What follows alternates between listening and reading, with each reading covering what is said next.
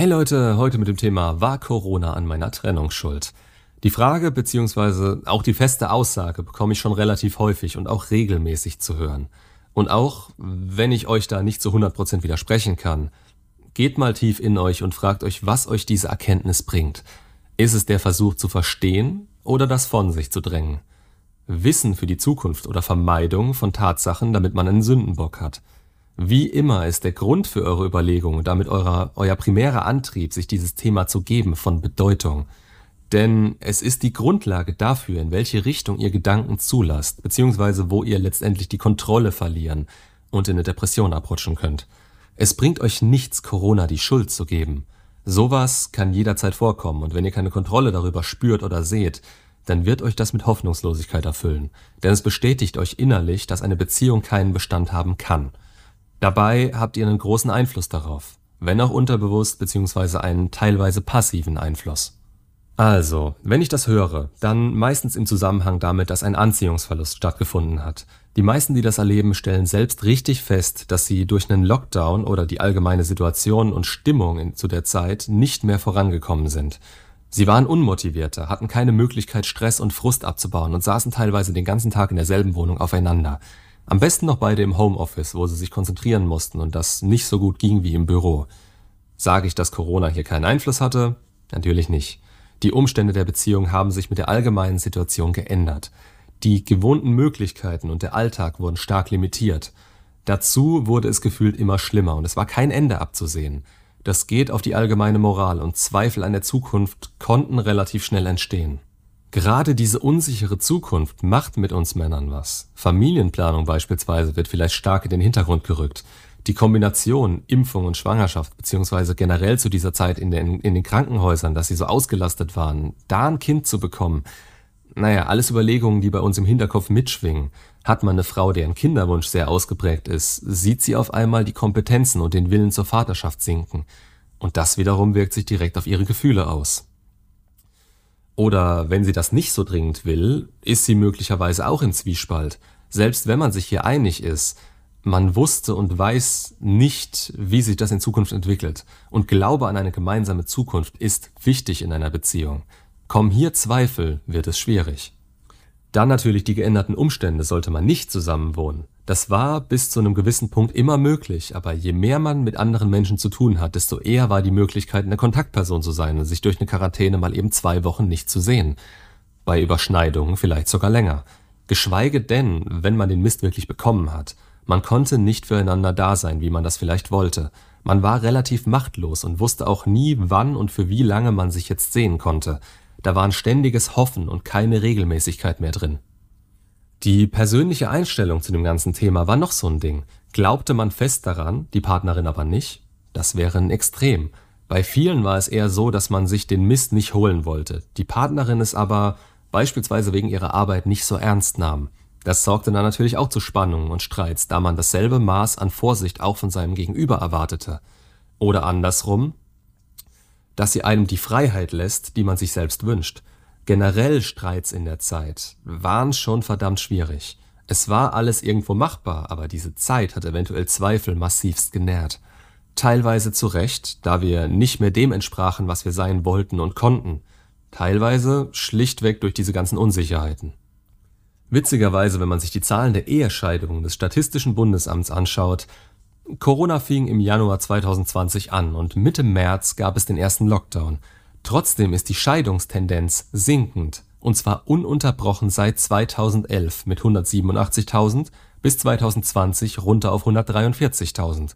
Das Ding spiegelt jetzt natürlich nur Scheidungen wider und keine aufgelösten Beziehungen, die möglicherweise sowieso noch nicht so lange Bestand hatten. Aber es ist irgendwo schon bezeichnend. Die Eheschließungen gingen übrigens auch ein bisschen runter, auf 373.000. Die variieren aber auch schon seit 2011. Damals war es ungefähr gleich hoch.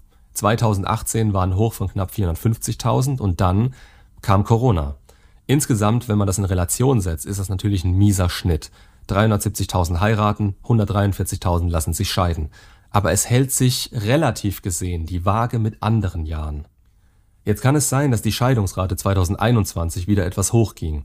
Aber selbst wenn, würde ich sagen, dass es sich im Rahmen hält. Was ich hier rauslese, und das ist nur meine Meinung, ist, dass sich zwar die Umstände geändert haben, aber keineswegs die Menge an Scheidungen und Trennungen.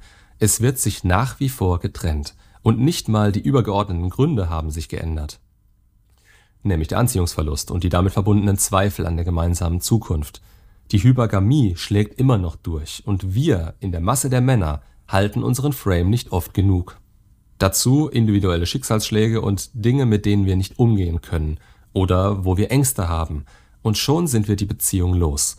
Grob umrissen. So einfach ist es natürlich nie. Und die Umstände, weshalb das der Fall war, die interessieren im Nachhinein niemanden. Außer man kann sie für sich bezeichnen und verantwortlich machen. Es ist nicht eure Schuld, dass das passiert ist, und diese äußeren Umstände passieren. Ihr allein konnte das auch nicht auffangen oder diese bedrückende Stimmung ändern, wobei das noch am ehesten möglich gewesen wäre. Aber wir haben uns nicht daran anpassen können, da wir, wie so oft, dachten, die Zeit löst das Problem für uns. Und dann wird alles wieder wie es war. Man hätte sich zeitweise anpassen müssen. Manchmal waren wir in dieser Beziehungskonstellation auch einfach nicht füreinander gemacht oder haben uns in Phasen reingesteigert, in denen es kein Miteinander mehr gab. Unverständnis, Verlustangst, Unsicherheiten. Diese Zeit hat das gefördert und dadurch, dass ihr so aus dem Alltag rausgerissen wurdet, ja, konntet ihr euch gegenseitig nicht mehr einschätzen. Ihr hattet teilweise nicht mal mehr die Wahrnehmung dafür, wie euch das verändert hat. Hier schießt man sich zu gerne auf die negativen Veränderungen bei seinem Gegenüber ein und achtet nicht mehr genug auf die eigenen Probleme. Das Wir wird wichtiger als das Ich. Denn es müssen natürlich Lösungen gefunden werden, die beide beruhigen und glücklich machen. Wobei man auch dazu sagen muss, wenn der Wille und das Wissen da gewesen wären, dann hätte man möglicherweise einen Weg gefunden, das zusammen hinzubekommen. Aber auch hier gehören wieder zwei dazu und dass beide so reflektiert sind und in dieser Situation direkt verstehen, was Sache ist, das ist doch recht unwahrscheinlich. Gerade im Hinblick auf den Ausgang der Beziehung, wenn ihr das Video wegen eurer momentanen Gedanken eingeschaltet habt. Denkt nie, dass es die ganze Situation geändert hätte, wenn nur ihr mehr oder das in Anführungszeichen Richtige gemacht hättet. In Ausnahmesituationen habt ihr teilweise einen anderen Menschen vor euch. Schaut euch die Trennung an. Habt ihr sie da noch wiedererkannt? Genau das meine ich. Gerade die Kurzzeitbeziehungen von unter einem Jahr hatten mit dem Beginn von Corona die Arschkarte gezogen.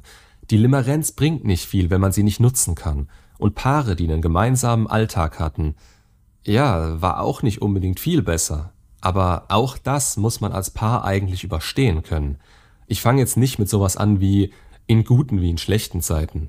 Das ist ein Irrglaube. Hört sich romantisch an und ist moralisch das Richtige.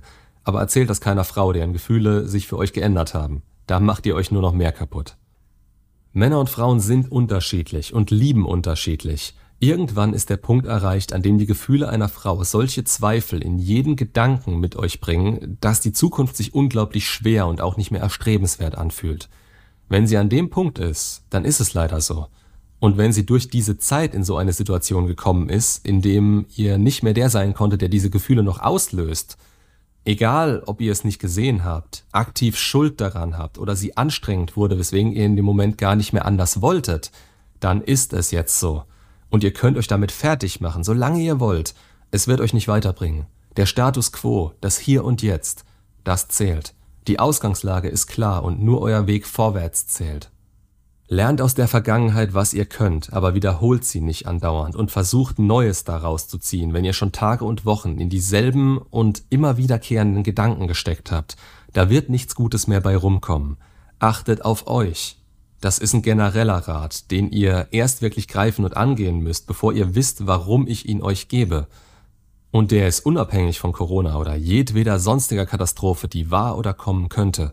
Ihr müsst funktionieren, um etwas geben zu können. Und nur wenn ihr etwas geben könnt, könnt ihr auch was zurückbekommen. So funktioniert die Welt. Macht's gut und bis zum nächsten Video.